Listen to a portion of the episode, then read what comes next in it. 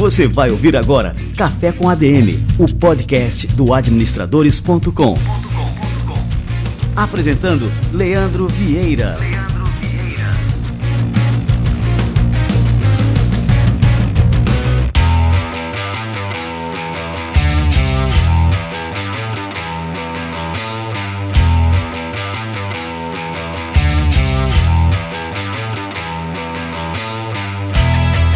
Galera, está no ar mais um Café com a DM, a sua dose de cafeína nos negócios. Estamos começando o nosso episódio número 329 e hoje a gente vai responder o que é que está acontecendo com o varejo. Eu vou receber o Caio Camargo, que é um dos maiores especialistas do Brasil em varejo, e a gente vai conversar sobre toda essa crise que está se assolando pelo mundo inteiro, não é só no Brasil. Vamos falar aqui sobre a credibilidade do setor que ficou balançada depois do caso Americanas. Vamos falar das últimas novidades da NRF, uma feira, a feira mais importante de varejo no mundo, que o Caio esteve presente, e também sobre as perspectivas do varejo para os próximos meses. Daqui a pouquinho, fica ligado, o Caio Camargo chega por aqui. Você está pronto para turbinar o seu currículo com mestrado 100% online, com aulas em português e com diploma válido nos Estados Unidos e com reconhecimento no Brasil? Você pode ter essa oportunidade com a nossa parceira Must University, que está com vagas abertas para mestrados na área de administração, desenvolvimento de negócios e inovação, negócios internacionais e marketing digital. Para conseguir uma vaga, basta ter um diploma válido e um histórico da sua graduação. Após a conclusão do mestrado, você terá um diploma com validade nos Estados Unidos e contará com o apoio total da MUST para fazer o reconhecimento no Brasil. E não precisa se preocupar com o idioma. Todas as aulas e orientações pedagógicas são ministradas em português. O mestrado é totalmente online e tem duração média de 18 a 20 meses. Não perca tempo se você já terminou a sua graduação. Acesse agora o site que eu vou deixar aqui na descrição do programa e dê um passo gigantesco na sua carreira.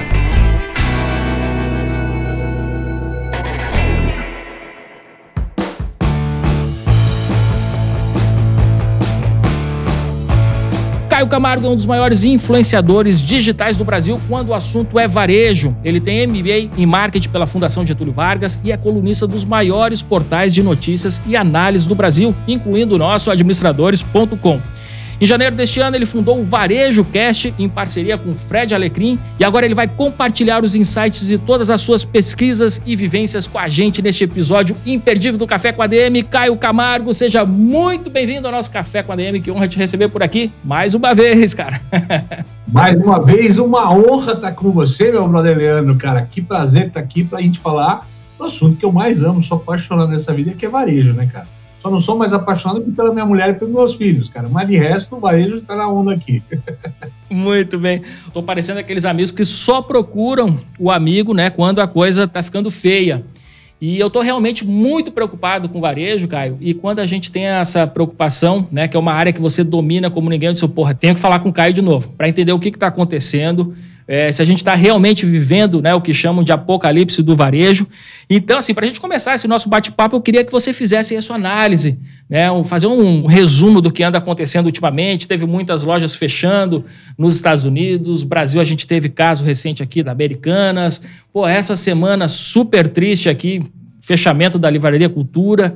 E, cara, a gente começa a ficar preocupado porque, assim, o varejo faz parte da nossa vida, né? Essas lojas fazem parte da nossa vida, lojas americanas, cultura, pô, né? O que, que a gente pode esperar, cara, aí do varejo aí nos dias atuais aí e perspectivas futuras? Ô, Leandro, eu vou começar, se me permite, com uma correção, cara, uma leve correção de rota no termo, né, cara? Você citou no começo que já foi utilizado isso em outras maneiras aqui, o tal do apocalipse do varejo, né? Apocalipse, é, ele significa o fim de algo, né? O fim. Eu acho que a gente não está no momento de finalizar o varejo, né? O varejo não vai acabar, né? Talvez o termo mais correto seria que, de fato, a gente está vivendo um inverno do varejo. Brincadeiras à parte, como o teu, um dos colunistas administradores, me honro muito de ser teu parceiro há tanto tempo assim, nessa história, tá? E não tem nada de amigo que procura quando o problema. É legal a gente estar tá sendo buscado exatamente para poder trazer solução, cara. Isso que é legal. Os amigos buscam os amigos nas horas de resolver as coisas. Então, estamos juntos. Lá atrás, a gente estava vendo até outro dia, acho que era em 2016, cara, alguma coisa assim, que a gente tinha escrito já isso para administradores, né? A gente falava daquela fábula da cigarra e da formiga. Para quem não conhece a fábula, né, tal, dessa história, a formiga sempre falava: olha, cigarra, né, você está cantarolando muito, se prepara para o inverno e tal. E a cigarra nunca se preparava, estava brincando, tudo mais. Quando chegou o inverno, a cigarra morreu porque não tinha o que comer, não tinha o que fazer, não tinha mais onde buscar o alimento tal. E eu acho que, novamente, de uma maneira cíclica, o nosso varejo aqui brasileiro e talvez o varejo global está vivendo um momento de inverno novamente. É um fato. A situação no Brasil, ela estremeceu por conta da Americanas e vamos deixar isso de lado um pouco. Mas vamos trazer antes da Americanas o contexto do que estava acontecendo com tudo, inclusive com o Brasil, tá? A gente está num momento de instabilidade geopolítica, né, global por clima, por guerra, pós-pandemia, que inclusive lá em Nova York, você falou de NRF, eles estão dando vários termos, vários nomes novos para isso, né? De chamar isso de policrise, que é o pessoal da WGSN, até o fim da era da abundância, né? Onde a gente vai ter menos clientes porque eles têm mais canais, menos colaboradores porque eles não querem mais trabalhar com varejo. Então, assim, estamos vendo várias situações que estão levando a gente num cenário complexo para o varejo crescer e rentabilizar, tá? De maneira a analisar macroeconomicamente o que está acontecendo, você pega, né? questões que estão acontecendo. Grandes varejistas estão apanhando horrores de marketplaces. No primeiro momento de pandemia, o marketplace foi quem salvou a lavoura, porque não tinha o e-commerce montado, vou vender no marketplace, vou vender através dos outros. E hoje a gente está vendo uma Shein, eu descobri que não é Shine, como a gente fala, é Shein, né? De ela dentro da moda, sabia disso? Eu sempre chamava Shein, cara, Shein, né? Shein, é pior Shine, ainda, né? Shein ela dentro da moda, olha só, a Shein, né, por exemplo, hoje já sendo maior do que uma Renner, uma C&A, uma Ering, né, tal, crescendo horrores no Brasil, era um player que há dois, três anos nem estava aqui, a gente nem via ele no meio do radar, e hoje ele já é maior que muitos players centenários ali, como a Riachuelo, por exemplo, no país, não pernambucanas. Então, existe uma preocupação sobre o marketplace, o papel deles, e aí você vê isso lá fora refletindo, por exemplo, uma Best Buy, uma Macy's, num descaso datado. Best Buy que a gente ia lá, gôndolas repletas de eletroeletrônicos e tudo mais, rupturas enormes, produtos poucos, porque as pessoas estão preferindo comprar, às vezes, uma capinha de celular um acessório no marketplace, e até uma loja que não tem o produto, tem que pedir para chegar em casa de qualquer forma. Então, eles têm migrado essa história. Isso cria um caos. Aqui no varejo brasileiro não é diferente. Então, a gente está vivenciando este momento e com uma somatória terrível quando a gente fala de pessoas para vender no ponto de venda. Lá nos Estados Unidos está acontecendo isso e aqui eu já tenho o radar de que muitas empresas nessa época sazonal aqui de ter mais time na equipe para vender no Natal, na Black Friday e tal, não conseguiu fechar os quadros. Porque a galera mais nova, ou no caso lá do exterior, o pessoal imigrante e tal, está buscando trabalho híbrido. Não quer mais uma jornada de seis dias, de sete dias de trabalho. Está buscando um outro tipo de trabalho com mais qualidade de vida e tal. Então isso está impactando muito forte o varejo americano. A gente viu aí o Alecrim lá, trocentas fachadas com cartazes de procura se quero contratar e como é o contrato. Alguns locais, a gente tem as fotos lá, oferecendo, rede de fast food oferecendo 17 dólares a hora, cara. Começando, a start at 17. Então começa com 17 dólares a hora, para você ter uma ideia, em Nova York, um bom salário de base, obviamente que eu estou falando, 12, 15, cara. Cara tá falando 17 e não consegue fechar o quadro. Nos Estados Unidos é 5, 6 dólares um cara de fast food. Então, é um mercado crônico. Aqui no Brasil está acontecendo muito parecido com isso. Então, a gente vive, de fato, um pouco desse inverno, desse fim da era de abundância, somado ao fato que o nosso cenário econômico tupiniquim não está legal. Né? A gente tem um cenário de reconstrução, eu não vou falar de bem para o mal, mas né, muda o governo, tem que construir ou reconstruir tudo de alguma forma. Então, é um cenário de incerteza de qual vai ser as decisões tomadas, para que fim elas vão levar, qual o caminho que nós vamos seguir de futuro. Então, tudo isso gera um cenário terrível para o varejo, de baixo consumo, de pessoas preocupadas com seus empregos e com sua grana e virando isso um consumo ainda na base da pirâmide de Maslow, na subsistência, né? deixando os supérfluos de lado. Então, isso cria alguns cenários que a gente está vendo ainda do que aconteceu nessas últimas notícias, mas essas últimas notícias de Americanas, Marisa, Alpargatas fechando com prejuízo também, certo? Cultura com falência, ainda são as primeiras ondas dos primeiros reflexos da pandemia, né, da Ômicron do ano passado. Então nós vamos ver muita gente nessa esteira que talvez não está tão apertada a ponto do RJ, mas não vai ter um cenário econômico para recuperar a venda, cara. Essa é a grande questão, que embora exista um X complexo de situação, de, gestão ali e tal, e pode ter sido tomado decisões erradas e tudo mais, mas você tem um mercado que não está comprando, cara. Então, esse é o grande problema. Mesmo que a pessoa esteja lá, organizo a casa, tive a pandemia, mas organizei a casa, tem um modelo de gestão eficiente, daqui para frente é só vender que consigo seguir o negócio, não tem quem vai comprar. Então, a gente tem um cenário complexo de venda que pode, na seara das possibilidades, de acordo com o que acontecer, de acordo com os caminhos, a gente ter o mercado de base começando a comprar novamente e isso se estabilizar.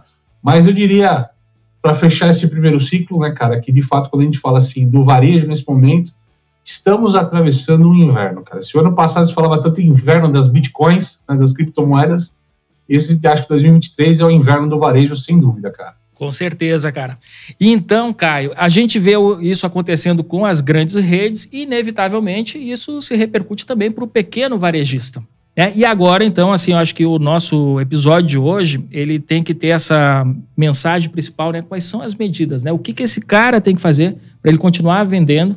E não só vendendo, acho que é possível também, vou trazer aqui o velho clichê, que toda crise traz uma oportunidade. Existem também oportunidades nesse cenário, que a gente pode aproveitar para alavancar o nosso varejo? Totalmente, né? Primeiro que você trouxe um tema muito importante, né, Lenda? As pessoas acham que os grandes problemas só são para os grandes players ah, porque está na bolsa, eu sou o cara pequenininho do bairro tal. Não é bem o que está acontecendo. A gente está vendo que, quando a gente fala do consumidor não ter grana, não tem grana em lugar nenhum do país. Então, ele vai faltar esse mercado, vai faltar grana para ir no mercadinho, vai faltar grana para ir na lojinha de moda da cidade pequena do Brasil, né? Então, ele vai pegar todo mundo de alguma forma. Não que o mercado vai ser ruim, como a gente falou, porque é o que você falou e eu corroboro contigo nessa ideia. Sempre há oportunidades.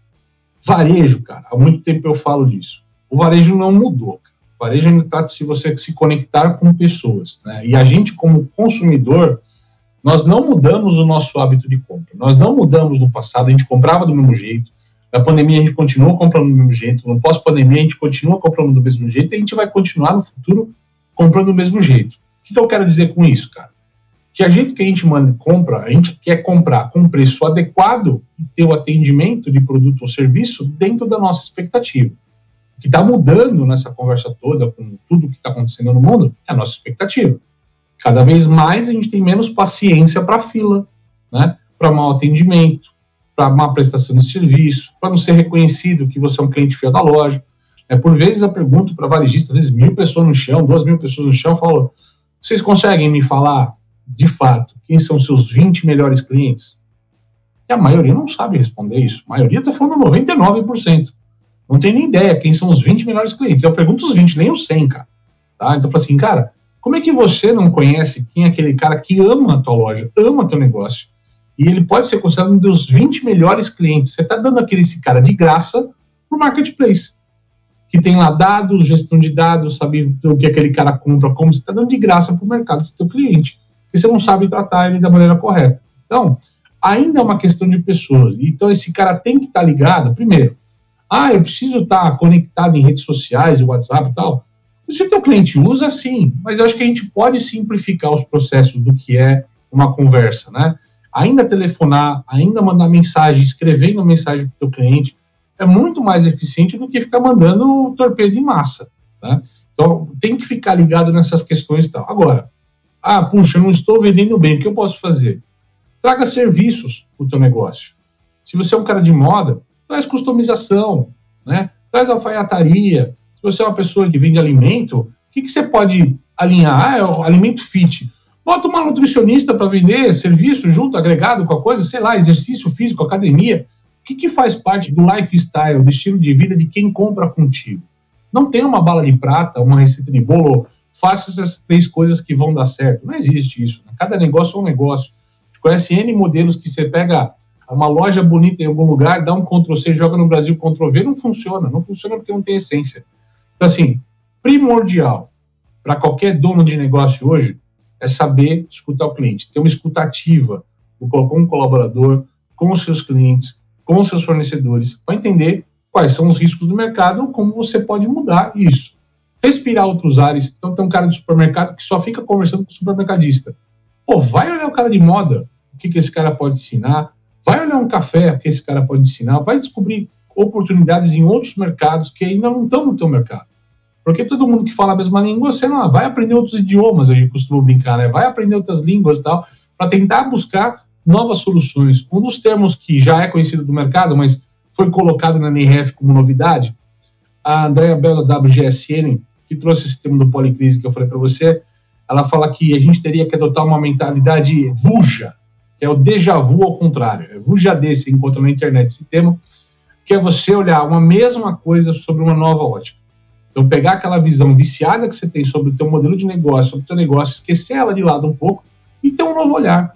Eu digo que para a pessoa aprender uma coisa, questão nova hoje, o mais difícil não é aprender, é desaprender, é o desapegar o que você aprendeu. As pessoas não estão preparadas a desaprender, cara. Isso é muito legal, porque eu posso botar um cara lá na NRF para assistir trocentas palestras, mas se ele não está disposto a fazer o diferente, não adianta, cara. Ele vai absorver o conteúdo e não vai usar. Então ele tem que estar primeiro disposto a ter mente aberta e desaprender. Vamos lá. A gente, dois anos, não falava de Pix. Há um ano a gente não falava de metaverso. Há dois meses a gente não falava de inteligência artificial, como a gente começou a falar agora. Então, assim, o mundo nosso está muito dinâmico. Nós vamos ter que se adaptar. Eu não tenho a mínima ideia do que vai acontecer no meu mercado de varejo daqui a um ano. Eu não sei o que nós vamos estar vendendo e que jeito vai ter medo. Tem algumas coisas que estão acontecendo. Por exemplo, esse mercado onde você tem menos mão de obra na NRF, eu nunca vi, em 10 anos cobrindo essa feira, já são 10 anos que eu cubro a feira, eu nunca vi tanta solução de autoatendimento e self-checkout quando eu vejo agora. Por quê? Uma vez que eu não tenho pessoas para colocar na loja para atender, eu preciso automatizar o processo. E aqui no Brasil você está vendo isso acontecer. Qualquer Carrefour Express está metendo batelada de caixa de self-checkout, não importa onde está, tirando pessoas do caixa. Qualquer McDonald's hoje tem mais totem de atendimento do que caixa operando no McDonald's no balcão. Então, assim, o banco já mudou faz muito tempo essa rotina. Então, a gente está se transformando na mesma coisa que está acontecendo nos Estados Unidos. Não é tão distante, ou vai levar tanto tempo assim, para a transformação acontecer, porque a gente está falando de sociedade. Numa sociedade conectada, global, como que a gente vive hoje, as coisas acontecem meio que simultaneamente no mesmo tempo, no mesmo time, né, cara? Então, tem muito disso de que o reflexo da sociedade acaba refletindo as mesmas coisas aqui para a gente hoje.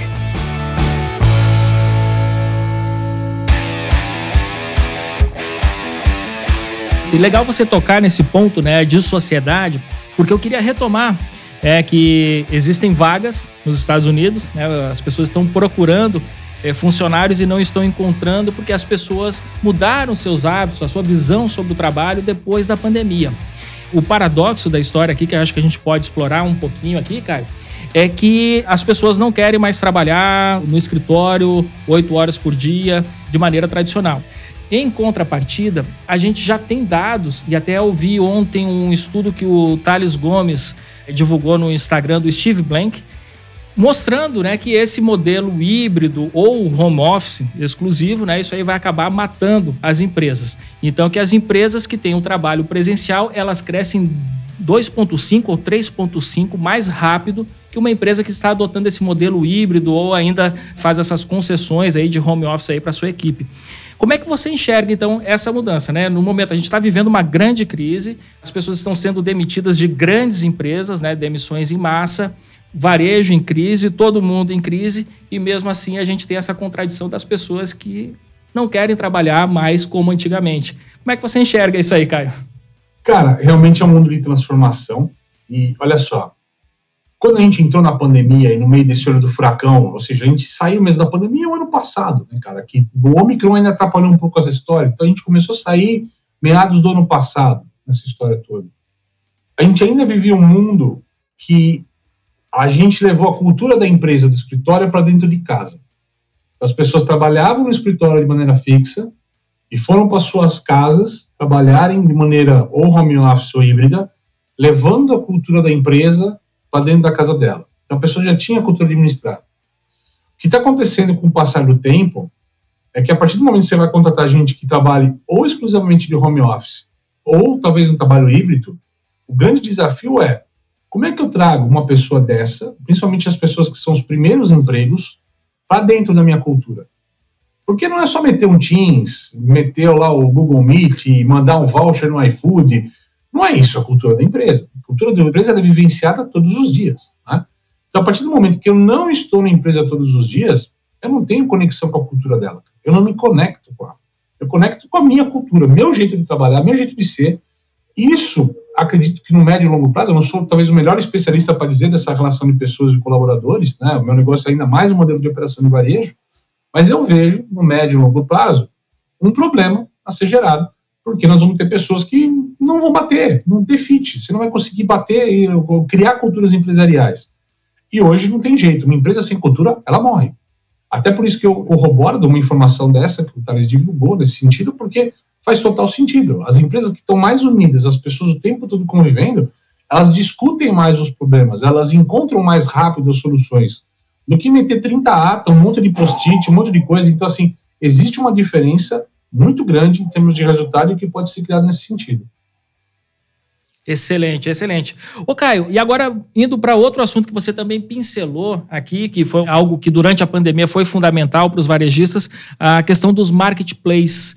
Como é que você enxerga isso hoje, né? Como estratégia também para driblar essa crise, você acha que faz sentido, por exemplo, né, é, para que os varejistas independentes entrem nesses grandes marketplaces ainda, ou você acha que, que esse tipo de estratégia acaba, enfim, né? Eu vejo assim os riscos dessa estratégia na questão do brand, construção de marca, né? Afinal, se eu estou vendendo no marketplace, eu estou vendendo em nome daquele marketplace, né? E não em nome da minha loja, né? E como é que você enxerga também essa questão? Ao mesmo tempo que também pode ser uma estratégia, né, para gerar vendas. Eu divido com você a tua visão. Criamos um monstro. Agora, para cuidar dele vai ser difícil, né, cara? Assim, criamos um monstro, porque o fato é, muita empresa pequena e média se apoiou no marketing. Tem muito cara pequeno, empreendedor, né, que vende dentro de casa mesmo e tal, mas se apoiou no marketplace para crescer, obviamente, porque a bala de canhão de marketing será muito mais forte do que um caminho solitário no e-commerce ou numa mídia social. Então, os caras conseguiam avançar mercados, conseguir crescer maior nesse sentido. O grande problema é o seguinte: quando a gente vê agora o papel desses marketplaces hoje, né, é, matou a necessidade de você ter um e-commerce da tua marca, porque montar um e-commerce é moleza hoje. Uma marca montar um e-commerce é moleza. Existem plataformas até gratuitas você montar um e-commerce. A questão é como é que eu trago gente para esse local? É quase como montar uma loja no deserto, quando você monta um e-commerce sozinho lá do nada e você achar que as pessoas vão lá comprar com você só porque você tem um www para chamar de seu, né? Então, assim, é uma competição difícil. Então, assim, a venda do e-commerce hoje, para você vender no e-commerce, você precisa injetar muito dinheiro. São operações que não se pagam. A gente pode falar de, vamos lá, para falar da cultura nesse caso todo, né? Eles investiram pesado durante anos no digital, tentando bater frente a uma Amazon, né? e não conseguiram. A gente tem até players ali, um submarino da vez que não conseguiu se restabelecer, desapareceu do mapa, ou seja, submergiu talvez para a eternidade, está tentando se redescobrir no mercado aí no meio do B2W, etc, tal, tal, tal. Assim, mas são marcas que né, mudam esse mercado. Então, acho que a gente tem um cenário, né, que o crescimento do marketplace atrapalhou um pouco o desenvolvimento do e-commerce. É, hoje, inclusive hoje, dia 15, quando nós estamos gravando aqui, eu vi uma matéria do IDV, do Jorge Gonçalves, lá, que é o presidente do IDV, Instituto de Desenvolvimento do Varejo, tá? que ele está buscando alguma equivalência de impostos para os marketplaces, porque não, não é competitivo para o varejo brasileiro tentar ter caminhos próprios versus os players da China, uma China, como a gente falou, um AliExpress, um Shopee, né, que o papo dos caras é vender 200, 250 reais sem imposto. Cara, o cara que está entregando 100 reais aqui no Brasil tem que pagar imposto. Então, assim, como é que você se torna competitivo, né? Se o digital vai ser um mercado de escala e pode ponderar, vamos tentar privilegiar quem está no Brasil, quem está empregando no Brasil, né? Não só quem está usando o canal de um terceiro para vender. Com certeza. E aí você falou agora dessas dificuldades do e-commerce próprio. Né? Então, só para compartilhar um pouco da nossa experiência, a gente lançou recentemente a ADM Store com produtos aqui do administradores, camiseta, caderno, tal, tudo mais. E mais uma forma, né, da gente se aproximar da nossa audiência, do público que nos segue. Mas assim, isso que você falou é extremamente verdadeiro, né? Porque para você levar pessoas para a loja, se não for da sua própria base, a gente tem uma audiência grande, mas no momento que você quer levar uma audiência compradora, você tem que investir em anúncios, né? Então a máquina de anúncios hoje é Facebook e Google, né, basicamente. E só que assim, esses anúncios estão extremamente caros. Então, assim, você chega a pagar dois, três, quatro reais num clique para o cara clicar no seu anúncio e ir para sua loja. Então, assim, até esse clique se transformar numa venda, vai um longo caminho. Você tem que ter eh, vários cliques que geram uma venda. Então, e no momento que você, pronto, gerou 10 cliques de 3 reais, você já gastou 30. Se você vender alguma coisa ali, você já não tem nenhum lucro, porque as margens do varejo, em qualquer varejo, são extremamente pequenas, né, Caio? É difícil. Tem até um case que foi publicado essa semana, se eu não me engano, da Lojas Avenida, lá do Mato Grosso, lá de Cuiabá, né? Uh, que eles, como estratégia, estavam tentando digitalizar o negócio, eles fecharam o e-commerce, viraram para loja física, os clientes para loja, e começaram a lucrar de novo. Porque ele falou, cara, o e-commerce era um modelo que eu estava digitalizado, mas não se pagava. Então, acho que faz parte da estratégia entender, dentro de uma questão digital, o que, pode ser viável. Lembrando, tá, Leandro, coisas engraçadas que nesse contexto todo aqui, tá? Por N vezes eu tentava perguntar para o varejista, quando ele falava, ah, eu quero ser omnicanal, omnichannel, que é o termo bonito, tá? Eu perguntava para ele, falar, o que, que você entende por uma operação omnichannel? O que que, qual que é a jornada omnichannel do teu consumidor? Na maioria das vezes que esses players me responderam, não tinha nada a ver com omnichannel. Simplesmente era comprar online e retirar na loja, ou vice-versa, ou ter o estoque interligado, mas era muito longe do que seria de fato um omnichannel que é muito mais complexo do que isso. Então, assim, você vender hoje pelo WhatsApp já é uma venda digital. E as pessoas esquecem disso. Tá? Então, vender pelo digital, caminho, beleza. Tem um site, aí são outros 500 que precisa ser estudado, de fato, como, como fazer esse negócio girar. E é o que você falou, né? A mídia absurdamente Cara, o CAC, o custo de aquisição do, do cliente, muito alto para o digital, cara, muito alto. Demais. É, e não só isso, né? Não só por conta de ter ficado mais caro, mas também ficou mais ineficiente. Então, depois de toda uma briga entre a Apple e o Facebook, o Facebook saiu perdendo nessa briga feio. Né? Então isso acabou bagunçando toda a inteligência do Facebook, que era uma coisa perfeita, né? Eu era assim, eu enlouquecia naquilo ali, mexendo né? na, na, naquela e, máquina. E, assim, pra, Vamos supor que eu quero montar o meu e-commerce, e-commerce da lojinha do Caio online, vai, .com.br, lojinha do Caio.com.br. Cara, para vender um produto, eu vou ter que ter uma estratégia brava nessa história. Para o cara comprar comigo, ele vai ter que fazer todo um cadastro, botar cartão, etc. Ele fala, para lá, eu vou no Mercado Livre na Amazon, aperto um clique e compro. É muito mais fácil nessa história toda.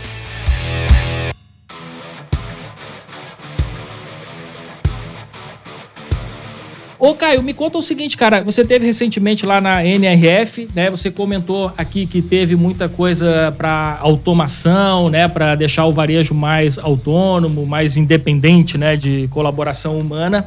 E mas quais são assim as maiores novidades da feira, além dessas? Cara, tem bastante coisa legal que a gente viu, né? Quando a gente fala de feira. Acho que quando a gente fala de NRF como conteúdo, ela está muito pautada ainda nesse cenário de crise, momento americano, no momento que eles simplificam isso como back to basics, voltar ao básico. Então, assim, a questão principal hoje é olhar menos para as grandes novas tecnologias, ou seja, muito menos metaverso, tá? E muito mais vender hoje. Então, assim, virou varejo raiz, tá? Virou um varejo que precisa, de fato, maximizar o resultado, diminuir ao máximo as questões de perda, otimizar, ter eficiência operacional plena. Então, assim, isso está forte em qualquer apresentação que foi feita lá. Ah, mas teve fulano que falou coisa do esporte, teve, mas o grande contexto do varejo americano nesse momento é tentar fazer o básico dessa história, sem abrir mão das questões de SG, de pontas de tecnologia, de futuro. Então, assim, quando eles falam de ESG, que para a gente ainda são questões novas, a gente está debatendo como é que eu abordo o tema, etc. e tudo mais, para ele já faz parte do negócio. Então, muita gente fala assim: olha, presença de mulheres pareceu no palco, ou lideranças pretas, pareceu menos uma conversa marqueteira, tá? E muito mais uma conversa real. De pessoas que tinham boas vozes, que tinham que falar, estavam lá exatamente para executar isso. Então já virou um tom natural trazer a diversidade para o palco. Isso é positivo porque isso também reflete de como as empresas estão mudando o seu próprio corpo diretivo nessa história. Esses dias eu estava conversando com uma amiga minha de mercado aqui do Brasil. Ela falou que estava conversando com uma empresa que é de cosméticos hum, femininos na sua essência e que todo o corpo diretivo é formado só por homens. Existe uma mulher, cara, uma usuária do produto, ou seja, ninguém usa o produto, ninguém é o corpo diretivo da empresa, né? Tem ninguém no board para olhar, ter esse olhar um pouco mais de usuário, um pouco mais de consumidor final do produto. Isso acontece na maioria das empresas ainda por uma realidade do que era o Brasil até hoje. Não vamos discutir se certo ou errado, mas o Brasil está mudando nesse sentido todo. Eu acho que esse é o grande passo. Então isso já está num contexto mais fortificado e tal. Em termos de tecnologia, cara, eu acho que a gente tem alguns drivers. Eu acho que quando a gente fala de dados, por exemplo, dado não é um tema novo. A gente fala há 10 anos sobre dado, que dado é o novo petróleo, que dado tá. Só que a gente sempre trouxe a tônica de dado ou automação, por exemplo, sempre uma questão de ser melhor do que os outros. Se eu usar dados, eu vou ser melhor que a minha concorrência, né? Eu vou estar mais equiparado numa loja física com o que é o universo do digital. Nesse exato momento, já não é mais opcional, cara. Agora é necessidade, porque se eu não tenho informação, eu estou perdendo dinheiro, estou perdendo competitividade todos os dias, cara. Então, deixa alguns temas de ser aquela questão de, ah, eu vou ver se um dia eu monto um site para, eu tenho que ter. Né? Então, dado é isso, automação começa a partir por isso, e uma coisa bem forte está acontecendo é esse tema da inteligência artificial e quanto ela está mudando. Leandro, eu já vi startups lá de Israel, por exemplo, que você tem lá no e-commerce a roupa, a jaqueta, uma especificação da jaqueta, qualquer jaqueta de couro, e a solução, você fala, eu quero essa jaqueta numa modelo assim, num parque. E eu não tenho cenário, eu não tenho modelo, eu não tenho fotógrafo, eu não tenho maquiador, e eu tenho uma imagem pronta de uma pessoa real, montada por inteligência artificial, obviamente ela não existe de fato, usando exatamente aquela peça de roupa. Tá? Porque hoje, quando você brinca com DALI ou com Midjourney, essas ferramentas de inteligência artificial que estão surgindo, é meio aleatório. Se você pedir um tênis da Nike, etc., ele não vai fazer um tênis da Nike para você, até por uma questão de direito autoral. Mas já existe solução que consegue criar fidedigno no produto desde que esteja cadastrado correlacionado. Consiga catar uma foto do Leandro e botar o Leandro vestido com uma roupa que ele queira. Cara. Olha só que loucura que a gente vai chegar. Isso vai mudar muito o mercado que a gente está. Isso vai permitir. Já dá para fazer hoje. Eu tenho feito palestras apresentado isso hoje, né? Você pode pegar a tiazinha da lojinha de roupa da, da, da esquina da tua casa aí e ela pode entrar lá, montar uma imagem de uma modelo usando uma roupa lá, um baby doll rosa, e botar na fachada. Porque uma imagem criada com inteligência artificial não tem royalty. Eu posso usar isso, cara. Então, assim, hoje, por exemplo, quando alguém publica administradores, a gente tem um banco de imagens muito bacana para ilustrar muitas informações, né? Cara, hoje eu pago um serviço desse para mim, 10 dólares mês, que eu gero minhas próprias imagens quando eu quero criar um artigo, quero escrever alguma coisa. Eu não preciso mais nem de banco de imagens, cara. Olha só que loucura que a gente está no momento de hoje. Um chat GPT que tem N funcionalidades, por exemplo, um revisor de texto. Hoje eu escrevo um artigo, eu peço para o chat GPT reavaliar ele para mim, alterar algum artigo, alterar alguma coisa tal. Então, para muita coisa, a inteligência artificial vai fazer parte do nosso dia a dia, cara. Por exemplo, ah, mas isso está distante do universo. Qualquer pessoa que usa um PowerPoint hoje, tem lá na barra da direita, chama design. Ele fica criando coisa quando você bota duas imagens do lado aquilo já é o motor de inteligência artificial da Microsoft trabalhando em função, ou seja, integrado à solução, não é por fora, alguma coisa que faz como spin-off.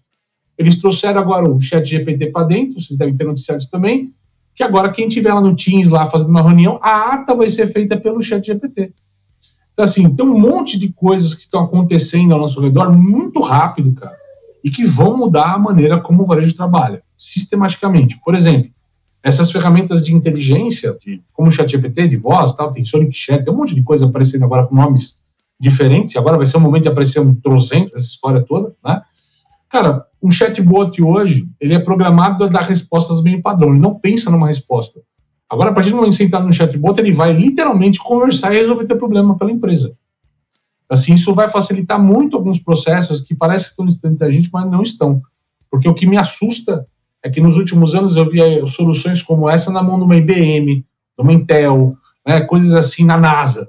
E hoje a gente está falando que é um serviço contratado como Netflix, cara, para todo mundo. Então isso democratiza esse tipo de tecnologia e eu acredito que talvez esse seja o grande tema do ano, tá, em tecnologia, cara. Eu acho que esse ano vai ser o ano do IA, cara. Ô, cara, é, você descrevendo aqui, Caio, pô, né, falando tudo que está acontecendo, tudo que está por vir. O que já está acontecendo agora já é uma coisa assim totalmente disruptiva. E aí isso acaba né, gerando é, dois sentimentos. Primeiro de preocupação e o segundo de otimismo. Preocupação com relação a, a, tudo que isso vai causar, com relação assim empregos que vão se tornar desnecessários. Você estava falando a questão, por exemplo, né, de entrar no chat GPT integrado ali ao atendimento de um site, você vai falar com a inteligência artificial. Então você já não precisa mais de uma pessoa humana é, respondendo aquelas questões ali de um usuário. Então, perdemos aí esse posto. Em contrapartida, né, surgem inúmeras oportunidades né, através do uso dessas novas tecnologias. Então, acho que o, o, nosso ouvinte ele deve se concentrar, lógico, ver a situação como ela está se desenhando agora, mas saber também aproveitar o universo de oportunidades que se abre a partir daí, né? Juro para você, eu acho que a gente deve estar falando de 1995. Foi a primeira vez que eu apareci num jornal na minha vida. Eu estava no colégio ainda, tá? E foi uma matéria, tá? eu tinha aula de sociologia e falava muito da robotização, né? Pensando na indústria automobilística, etc, né? E daquela época, eu lembro que tem uma frase que eu usei que eu falava assim, cara, para cada robô criado eu preciso de 10 mecânicos. É um pouco Olha disso. é um visionário desde sempre, né, Caio?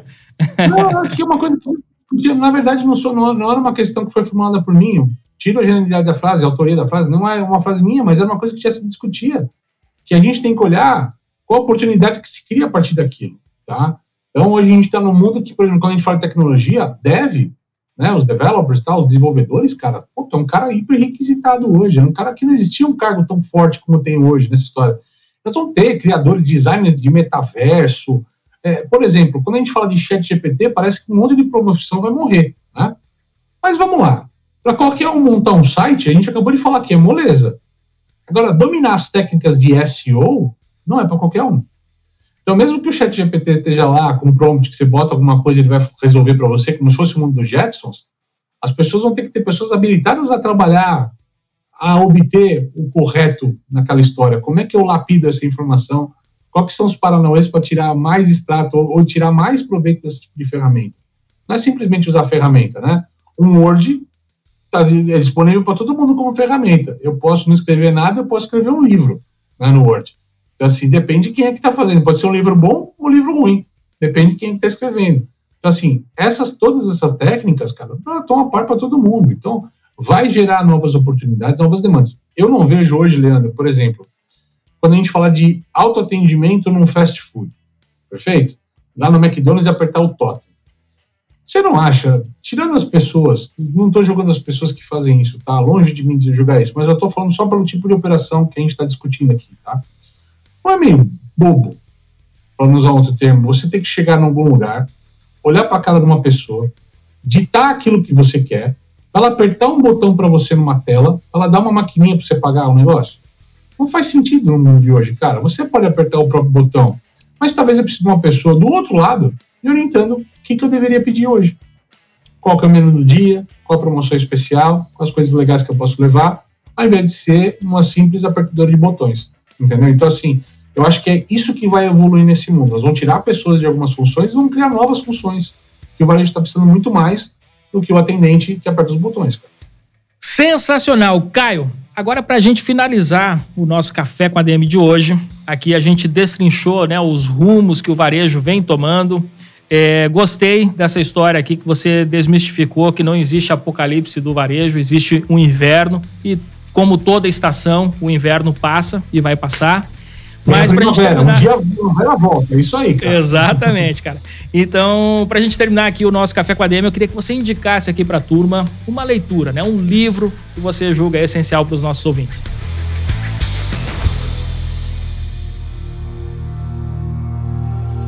Livro da semana.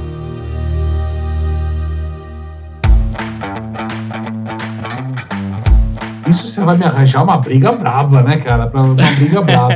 Mas como eu tô na praia do varejo, eu vou falar um mais novo aqui dessa praia de varejo, do meu amigo Eduardo Terra, presidente do SBVC e tal. Ele tem um livro de varejo de transformação digital muito bacana, tem muitos insights interessantes e tal. Então, para meus outros amigos não ficarem com ciúmes, eu vou dos mais novos que lançaram essa seara de varejo. Então, eu vou por data, quase pela ordem alfabética, para ninguém ficar bravo comigo, tá? porque tem amigos em todas as áreas, tá? Mas o livro do Eduardo é um bom livro a ser recomendado nesse momento. Tem N livros bons aí sendo lançados também sobre varejo, mas é um livro bacana que vale a pena. São bons insights, são um bom momento. O Eduardo é um cara super vivenciado, não atua presídio SBVC, mas é, estaria uma boa indicação para o pessoal que é. Eu não posso deixar de fazer uma merchan, arroz, feijão e varejo também, né, meu amigo? Show! Essa é a leitura obrigatória. Agora, infelizmente, tem que entrar na Amazon aí para comprar, porque Livraria Cultura e, e, muitas outras livrarias, né? Não tem jeito, não tem jeito. Fecharam Mas, as portas. Há esperanças ainda, vamos lá.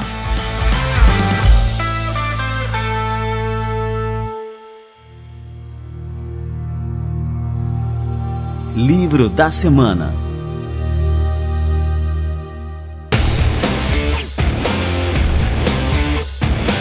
Bom, Caio, muito obrigado por mais uma aula aqui no nosso Café com a DM, cara. É sempre um prazer te receber por aqui.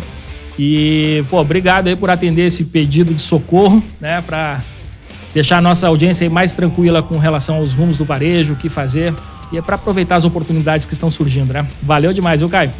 Não, eu que agradeço o convite, sempre à disposição, sempre aqui com os amigos do Administradores. Café com a DM, vamos embora. Valeu, um abração. E você, cara, o que, que você achou? Você aí do outro lado, o que, que você achou do nosso episódio de hoje? Tenho certeza que você curtiu demais. E se você curtiu, compartilha também com seus amigos. No Spotify, no YouTube, tem um botãozinho de compartilhar. Clica nisso aí. Se for lá no Instagram, compartilhar um story bonitinho, marca a gente no arroba Café com a DM, no arroba administradores e no arroba do Caio também, que é o arroba... Caio CMGO. Caio CMGO. É uma abreviação aí do Camargo. Caio Camargo esse cara genial que mais uma vez brindou a gente aqui com tanto conhecimento e tanta experiência sobre o varejo.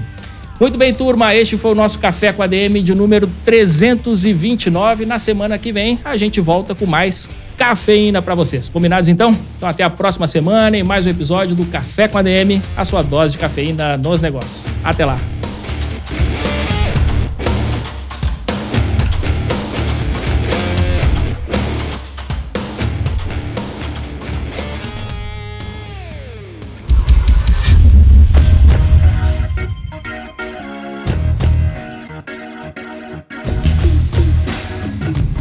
Você ouviu Café com ADM, o podcast do administradores.com.